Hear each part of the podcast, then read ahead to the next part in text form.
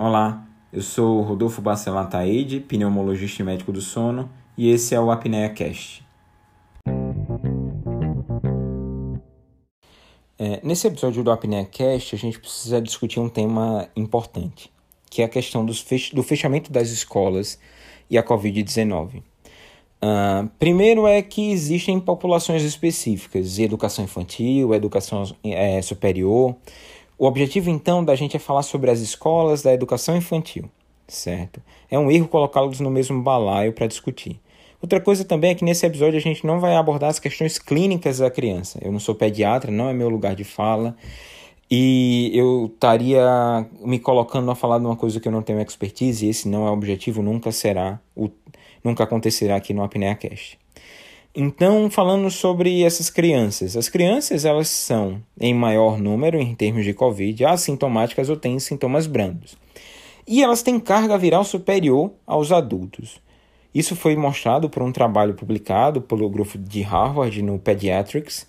E é, tudo bem que a amostra era pequena, mas outros trabalhos já corroboravam isso. O que, é que significa? Que as crianças talvez tenham um sistema imunológico capaz de barrar a infecção o vírus se multiplica, mas isso não necessariamente faz, dela uma, é, faz delas disseminadoras. Tanto que em diversos países as escolas já voltaram, é, e quando você é, quando a gente tem então a segunda onda, foram as últimas a pararem, ou estão sendo as últimas a pararem.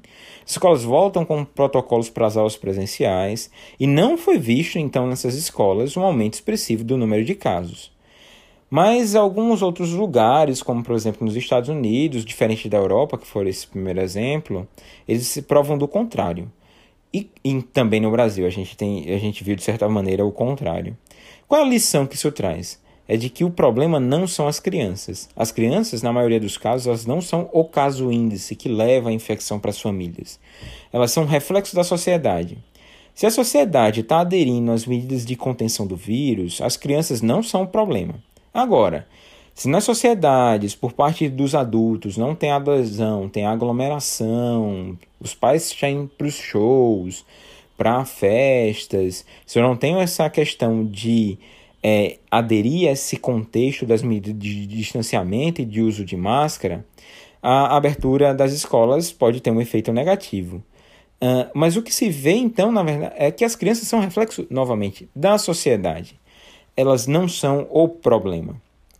Inclusive, voltando, nos países em que há um maior controle dos casos, as crianças, mesmo testando mais positivas, não acabam sendo disseminadores do vírus, como dito anteriormente. Carga viral não necessariamente, de novo, é maior transmissibilidade para os adultos. Uh, e a gente tem que ressaltar o seguinte, que o ser humano ele é eminentemente social. As crianças sofrem pela ausência da interação social, isso faz muito mal para o desenvolvimento dela.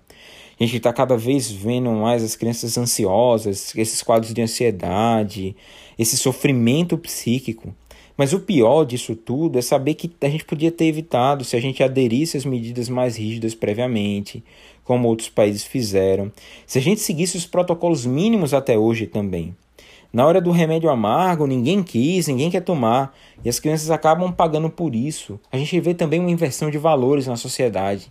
A gente vê a abertura de bares, de restaurantes e com a questão, e entendo perfeitamente, a questão da economia. Uh, mas a gente tem que ver que o que, é que se priorizou então?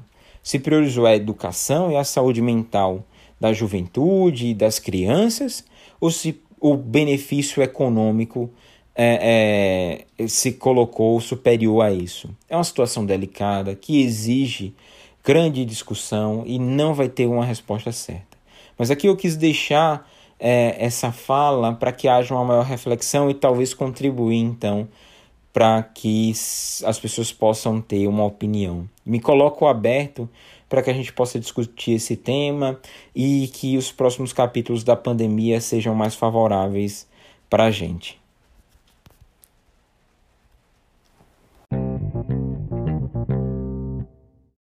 Curtiu? Tem alguma sugestão? Gostaria de tirar alguma dúvida? Não esquece de deixar seu comentário. E aproveita também para seguir as outras redes sociais. Estou no Instagram com o arroba Rodolfo Pneumosono e no Twitter com o arroba RBA Pneumosono. E até o próximo episódio.